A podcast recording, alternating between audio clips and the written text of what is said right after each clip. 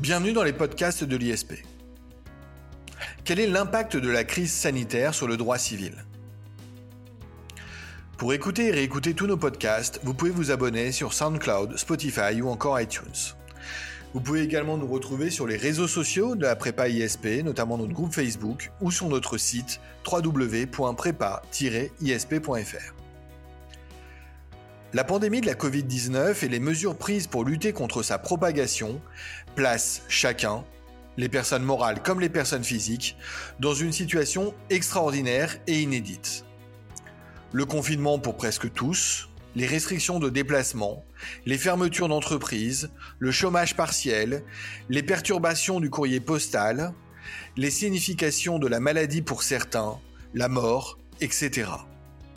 Dans ce contexte d'incertitude permanente, le droit civil, à travers la loi d'urgence du 23 mars 2020 et des très nombreuses ordonnances qui ont fait l'objet de nombreux aménagements, ont conduit à des mutations du droit des contrats, du droit des personnes et de la famille, du droit des biens et de la procédure civile pendant cette période des plus étranges d'un point de vue juridique. Nous avons eu l'occasion dans les précédentes émissions d'envisager la pandémie de la Covid-19 à l'aune du droit administratif, à l'aune de la culture générale, à l'aune de la situation de la société, des finances publiques et autres. Aujourd'hui, nous vous proposons de conclure ces podcasts relatifs à la pandémie de la Covid-19 en mesurant les effets juridiques de, ce, de cette pandémie sur le droit civil. Et pour cela, j'ai le plaisir de recevoir Franck Touré, mon collègue et mon ami, enseignant de droit civil au sein de la prépa ISP. Bonjour Franck Touré. Bonjour Jacob Bérébi. Franck Touré, merci et bien de conclure euh, ce long passage de nos podcasts relatifs à la Covid-19. Je le disais, euh, nous allons finir en apothéose eh bien, avec euh, l'impact de la crise sanitaire sur cette matière qui nous est chère à tous les deux, le droit civil. J'aurais une première question assez large et assez générale pour vous, Franck Touré. Euh, donc ma première question pour lancer eh bien cette discussion euh, va être très ouverte. Dans quelle mesure le droit civil a été impacté par la crise sanitaire que nous connaissons?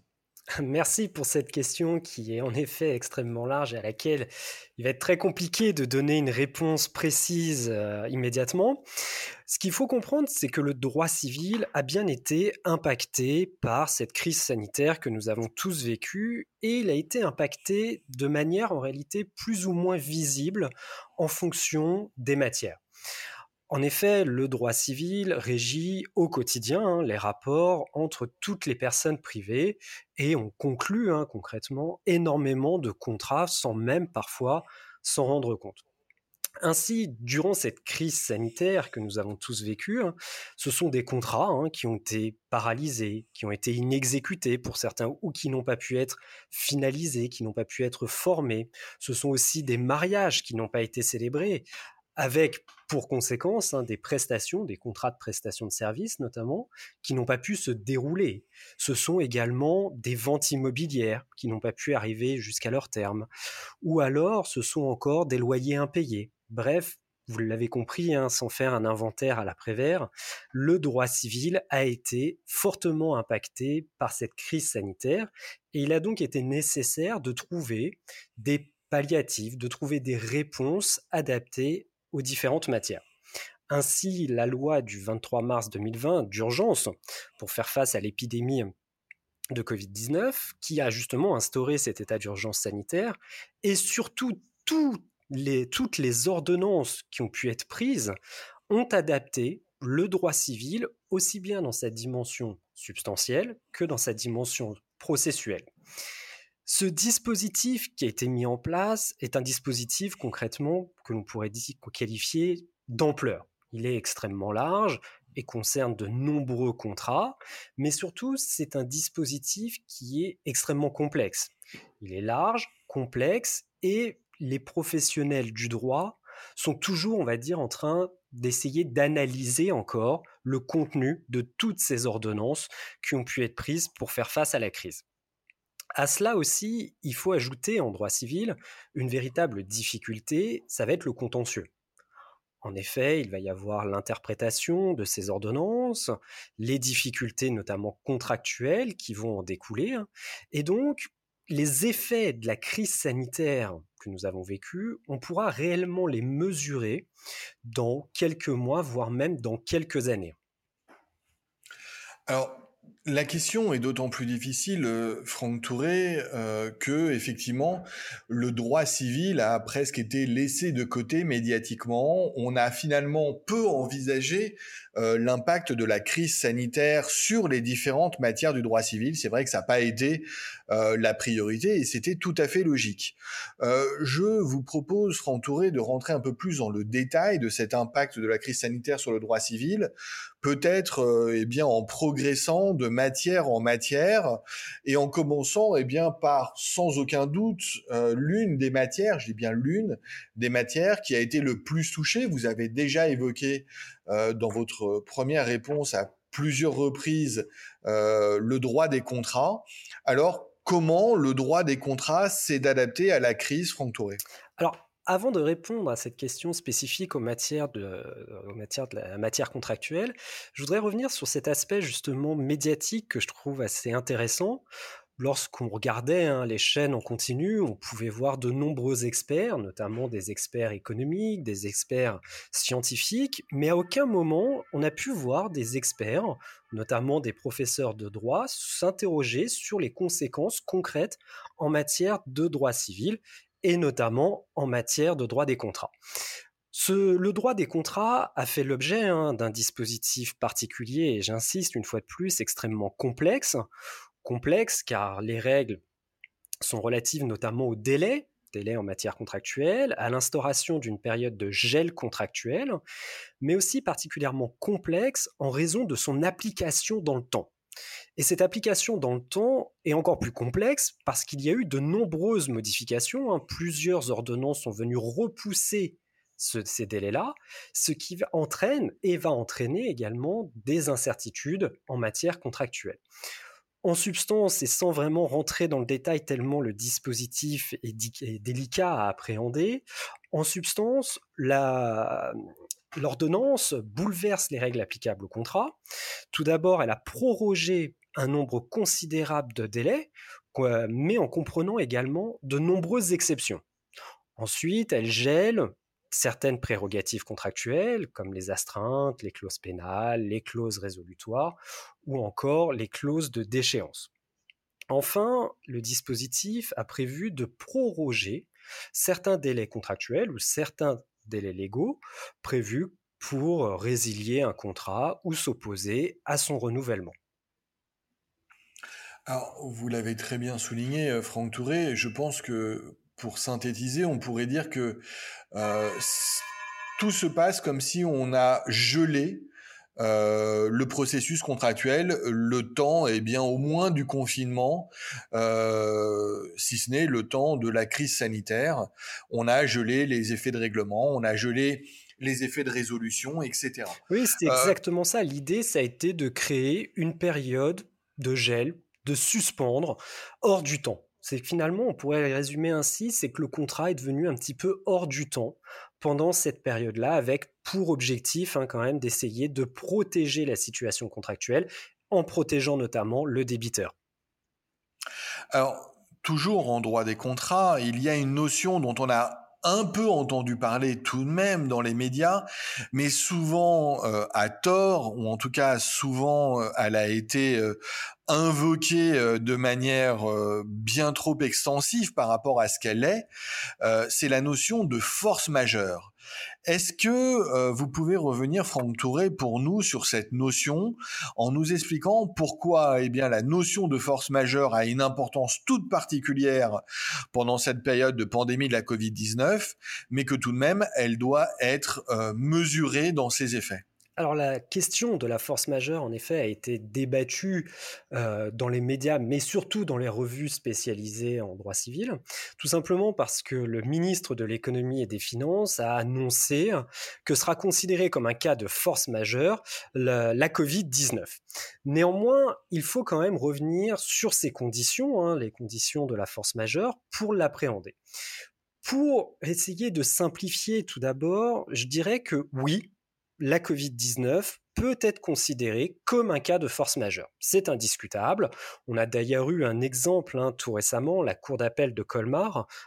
Dans une affaire un petit peu particulière hein, qui concernait une rétention administrative, a retenu un cas de force majeure pour la Covid-19.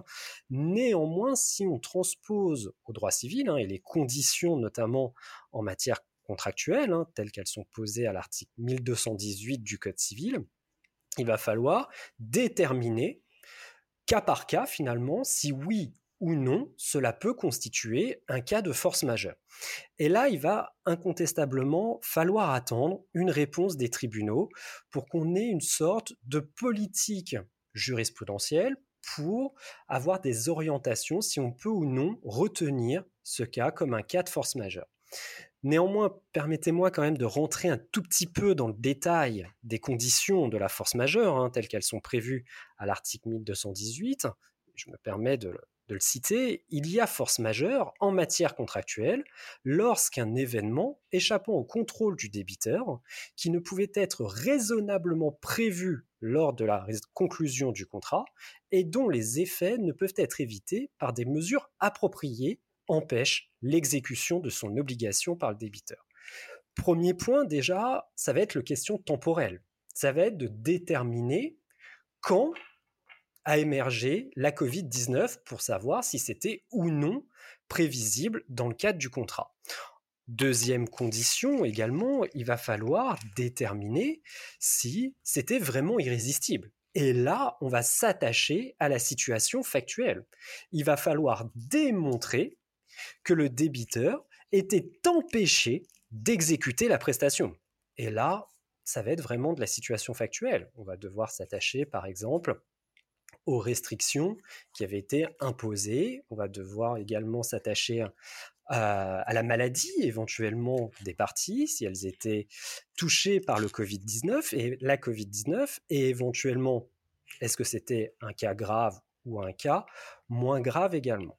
Donc on voit bien ici que c'est uniquement en réalité une appréciation factuelle, une appréciation casuistique pour retenir la force majeure.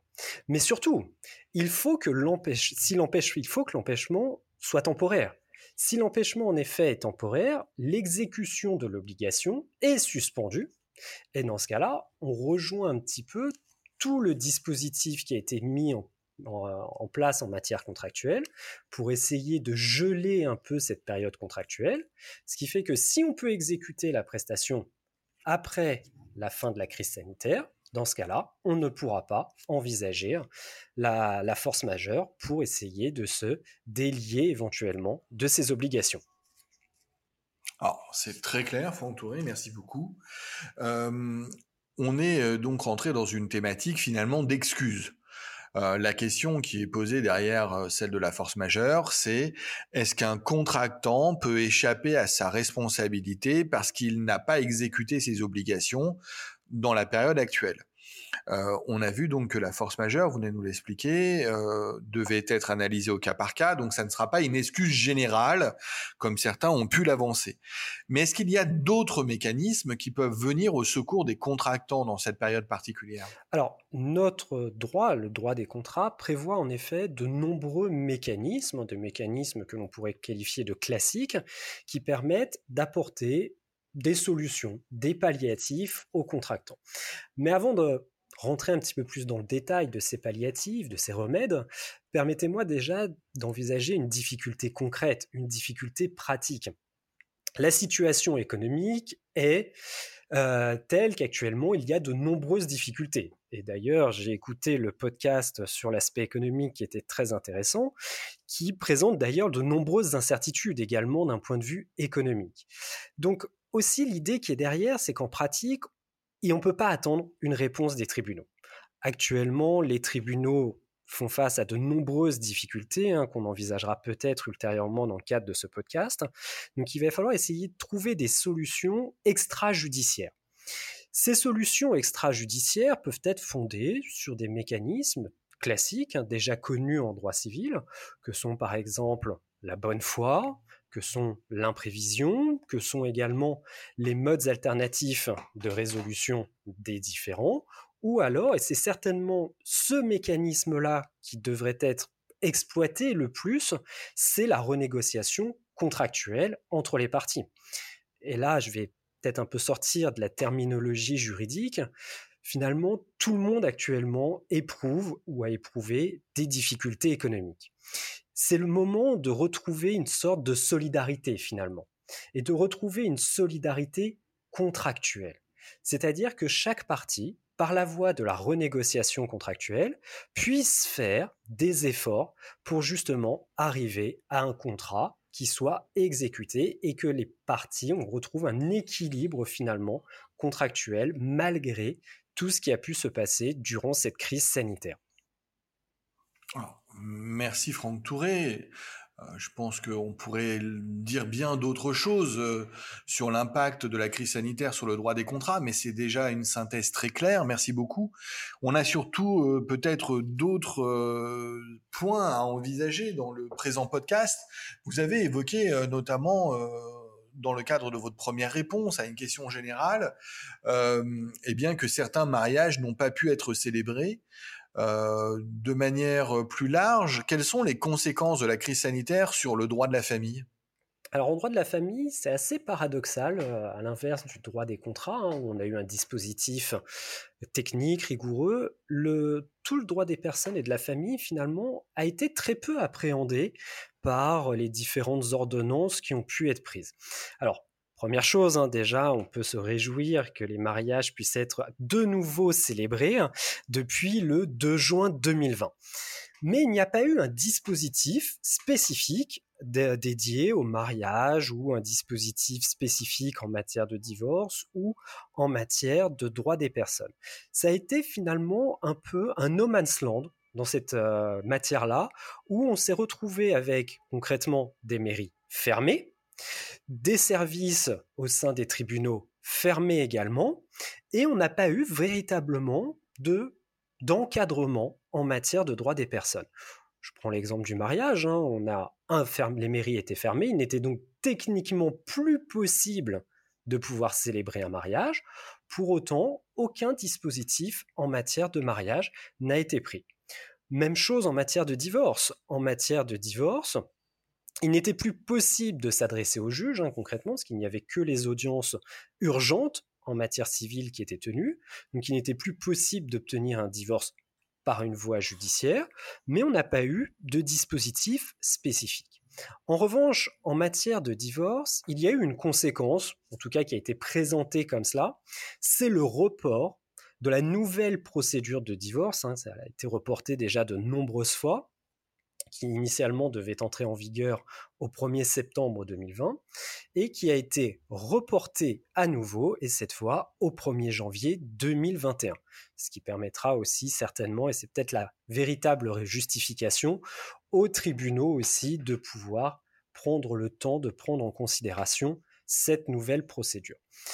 Ensuite, la Covid-19 et cette crise sanitaire a créé aussi des difficultés, cette fois pratiques. On avait pas forcément de réponse hein, théorique sur ces questions-là. Je pense à toutes les questions liées à l'autorité parentale, par exemple. En effet, on le sait, hein, l'autorité parentale doit être exercée conjointement. Le juge peut fixer une résidence fixe ou alternée. Et là, on a eu des difficultés pratiques hein, en matière d'autorité parentale lorsque les parents, par exemple, habitaient à plus de centaines de kilomètres, par exemple. Et même si c'était une exception, hein, je vous rappelle, pour se déplacer, on pouvait tout à fait se déplacer pendant la crise sanitaire lorsque c'était une question liée à la résidence alternée, notamment de l'enfant. Néanmoins, on verra hein, peut-être avec les mois à venir qu'il y aura très certainement un contentieux qui va se nouer notamment autour de ces questions-là. On peut imaginer hein, des parents où c'était quasiment impossible, par exemple, de se déplacer en raison de la crise sanitaire. Est-ce que ça va pas être un moyen pour contester, par exemple, la résidence de l'enfant? Avec toujours, hein, bien évidemment, cette idée qui est derrière, qui est l'intérêt supérieur de l'enfant. En droit des personnes et de manière plus large, en revanche, il y a eu quelques adaptations hein, qui malheureusement étaient nécessaires Je pense par exemple à, toute la, tout le droit funéraire hein, qui a dû s'adapter face à, cette épidémie qui nous a tous touchés, mais également une autre difficulté pratique hein, auquel on ne pensait pas forcément, c'était de déclarer un enfant, par exemple, durant la crise sanitaire. C'était possible, en théorie, néanmoins, en pratique, c'était extrêmement compliqué de pouvoir réaliser une déclaration et chaque mairie avait mis en place une sorte de plan de continuation d'activité, mais qui n'était pas toujours efficace en la matière. D'accord, merci pour ce panel euh, eh bien, de situations tout à fait particulières et originales en droit de la famille et en droit des personnes à l'aune de la pandémie du Covid-19. Euh, dans le cadre de la préparation euh, de ce podcast, Franck Touré, nous nous interrogions, vous et moi, euh, sur les matières que l'on allait envisager. Euh, est-ce qu'on allait traiter des impacts les plus importants seulement ou est-ce qu'on allait essayer d'avoir une vision extrêmement large? Euh, vous avez conclu avec intelligence qu'on allait essayer eh bien, de traverser tout le droit civil. Du coup, je vous pose une question euh, peu évidente, euh, celle des conséquences de la pandémie de la Covid-19 en droit des biens. Alors, cette matière, on le sait, c'est une matière dans notre code civil qui est particulièrement ancienne, qui est particulièrement datée, qui a fait l'objet de très très très peu de modifications, et donc elle n'a pas du tout été touchée en apparence, hein, j'insiste, euh, par la crise sanitaire. Les règles relatives, par exemple, aux servitudes, aux à l'usufruit, etc., n'ont pas été touchées. Néanmoins, il y a eu énormément de dispositions très spécifiques, très particulières, qui ont impacté la matière. On a tout d'abord l'ordonnance du 7 mai 2020 qui a fixé des délais particuliers qui est applicable en matière d'urbanisme, en matière d'aménagement et de construction. On a une autre ordonnance en date du 25 mars 2020 qui elle est relative au paiement des loyers.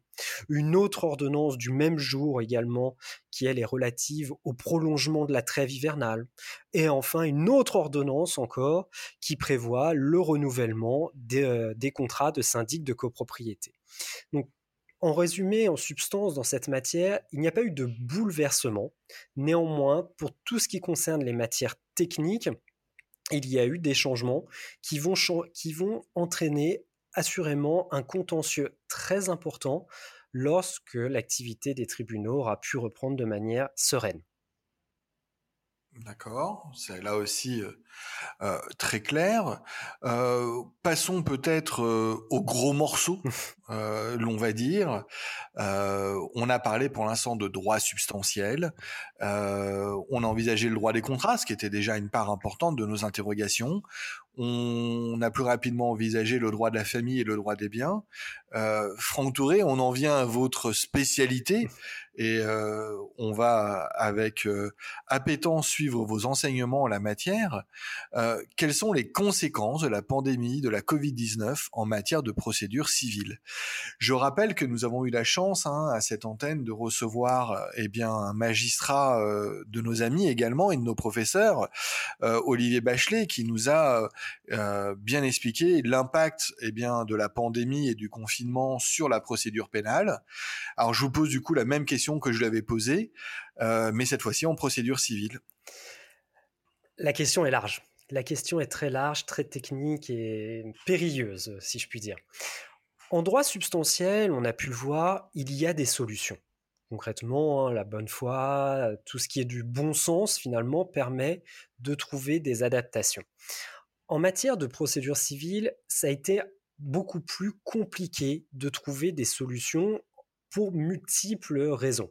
Notamment, et c'est la principale difficulté à mon sens que connaissent les tribunaux actuellement, c'est la mise en œuvre, c'est la pratique. En effet, il y a eu de nombreuses modifications, des aménagements pour nos tribunaux. Il a fallu distinguer deux types de contentieux concrètement, distinguer l'urgent de ce qui n'est pas urgent. La chancellerie a publié hein, une circulaire sur cette question-là, hein, une circulaire de plan de continuation d'activité qui, sur le papier, était particulièrement intéressant parce qu'il proposait des choses.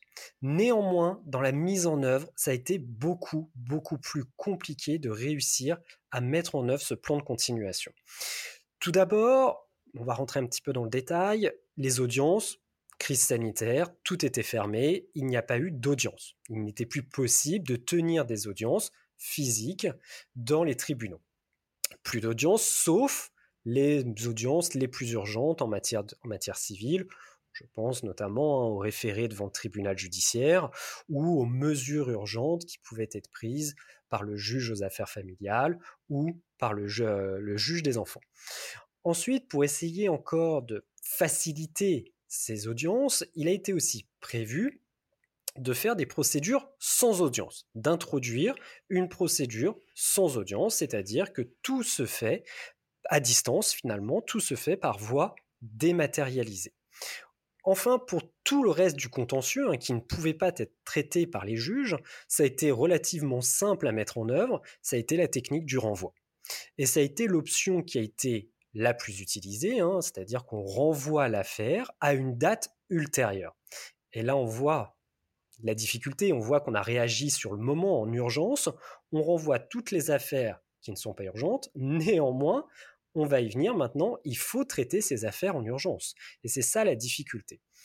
Ensuite, d'un point de vue plus technique, hein, maintenant plus hum, de rentrer dans les arcanes de la procédure civile, l'ordonnance du 25 mars 2020 euh, a prorogé les délais en matière de procédure pour justement éviter toutes les difficultés liées au renvoi notamment de toutes ces affaires qui devront être jugées dans les prochains temps.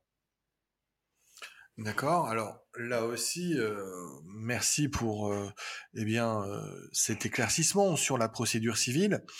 Mais je vous dirais assez basiquement que tout cela est plein de bonnes intentions. tout ce que l'on met en place pour eh bien conjuguer les effets de la pandémie tous ces dispositifs sont intéressants et pertinents, mais ça va dépendre de la situation des tribunaux. Or, on peut légitimement s'interroger sur euh, la situation actuelle de nos juridictions et de leur capacité, effectivement, à supporter et à absorber euh, cette crise. Oui, tout à fait. Si on devait faire un parallèle avec euh, la situation actuelle hein, du système de santé, je dirais que la situation de nos juridictions n'est absolument pas meilleure actuellement. En effet, sans vouloir être alarmiste, il y a un véritable risque actuel pour nos juridictions. Permettez-moi avant, c'est de revenir un petit peu dans le, ce qui s'est passé ces derniers temps dans nos juridictions et en matière de procédure civile pour se rendre un petit peu compte de la mesure. Il ne faut pas oublier que les tribunaux ont dû faire face à la crise des gilets jaunes, ont dû faire face aussi à la grève des avocats, qui a entraîné donc un contentieux supplémentaire et un ralentissement également de ces institutions-là. Donc ensuite, on a eu une réforme d'ampleur en matière de procédure civile. L'année 2019 a été marquée avec l'entrée en vigueur au 1er janvier 2020 de la fusion des tribunaux de grande instance des tribunaux d'instance au sein de cette nouvelle appellation de tribunal judiciaire qui finalement a été très peu éprouvé en pratique puisqu'il y a eu l'état d'urgence qui a été décrété peu de temps après.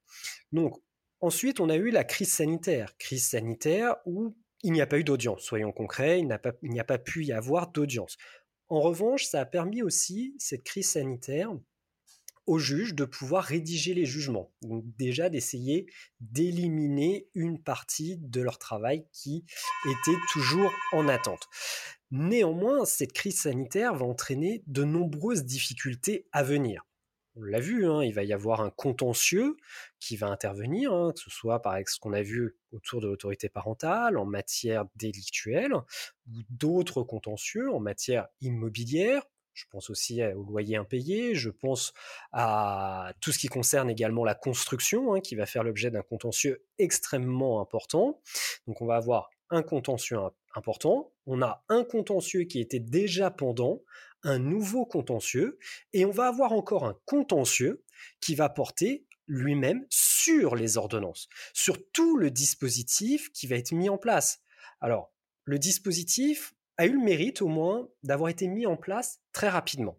En effet, hein, nos gouvernants ont réussi à réagir assez rapidement, mais dans la précipitation hein, qui, qui, a été, qui a été celle qu'on a connue, hein, il y a aussi eu des erreurs de plume, des textes difficilement compréhensibles.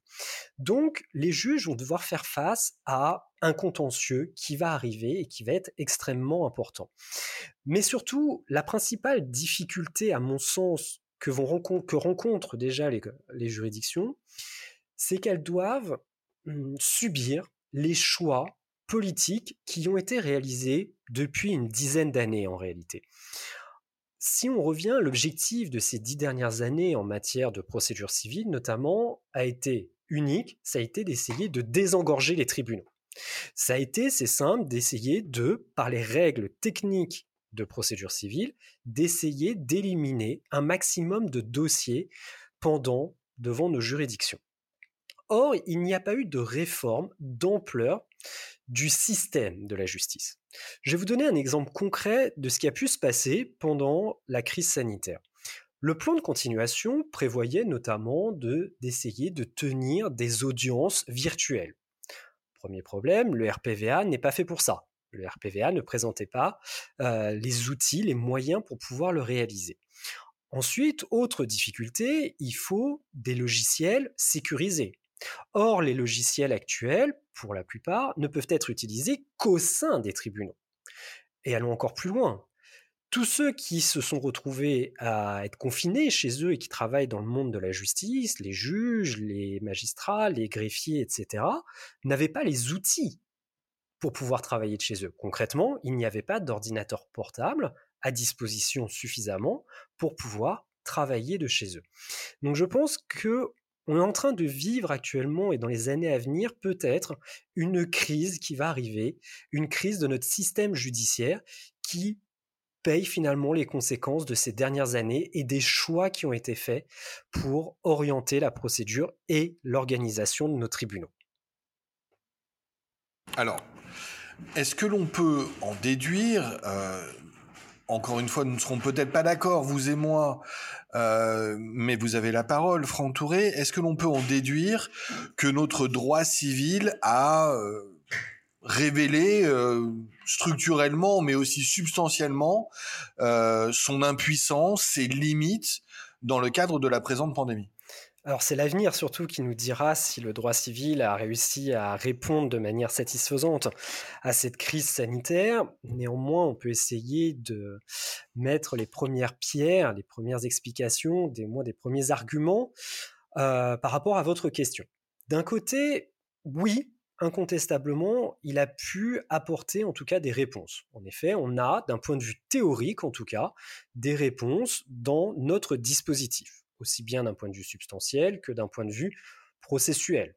La bonne foi, la renégociation contractuelle, la théorie de l'imprévision sont des mécanismes qui donnent des réponses à une situation exceptionnelle qui n'était pas prévisible concrètement. Mais ça, c'est l'aspect théorique. Maintenant, il faut aussi le mettre en pratique. Et c'est là, en réalité, où on va voir, à mon sens, toutes les limites du droit civil, aussi bien dans sa dimension substantielle que dans sa dimension processuelle.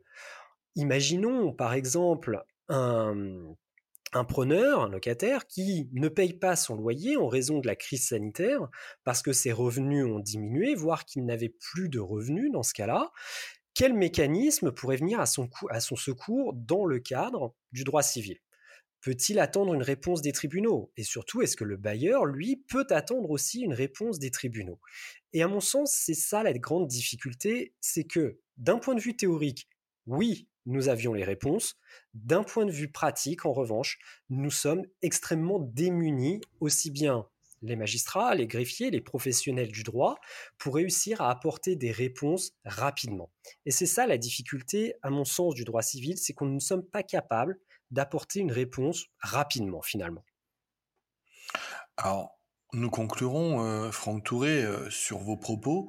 Néanmoins, comme vous avez pu le souligner vous-même au cours de nos nombreuses conversations et euh, vous prodiguer cet enseignement à nos, à nos élèves au sein de la prépa, il y a aujourd'hui des mécanismes de médiation, de conciliation judiciaire qui permettent, eh bien, en tout cas d'apporter des réponses à plutôt court terme à ces problématiques. Effectivement, dans l'exemple que vous preniez, on n'est peut-être pas obligé d'attendre l'intervention du juge pour qu'il octroie des délais de grâce, mais puisque les parties savent qu'il y a une telle opportunité judiciaire, euh, elles ont tout intérêt finalement à se mettre d'accord. Et puis vous l'avez dit tantôt, euh, il y a tout intérêt finalement euh, pour que tout le monde reprenne une vie normale et, euh, peut-être qu'on va devoir au-delà de compter sur nos tribunaux, au-delà de compter sur le droit civil existant, on peut peut-être aussi d'ores et déjà compter euh, sur la bonne volonté, sinon la bonne foi des gens. Euh, Franck Touré, je vous remercie. Merci parce que je sais que l'exercice était difficile. Euh, le droit civil est parfois le parent pauvre du droit et euh, c'était le cas pendant sa, cette période pandémique. Donc euh, merci pour ce panel très instructif. Franck Touré, je vous salue. Je vous réinvite euh, à notre antenne quand vous le voulez, euh, bien évidemment. Je vous remercie Jacob Beribi et c'est avec grand plaisir que je reviendrai discuter pour ces podcasts, dans le cadre de ces podcasts. Au revoir. Au revoir à tous, merci.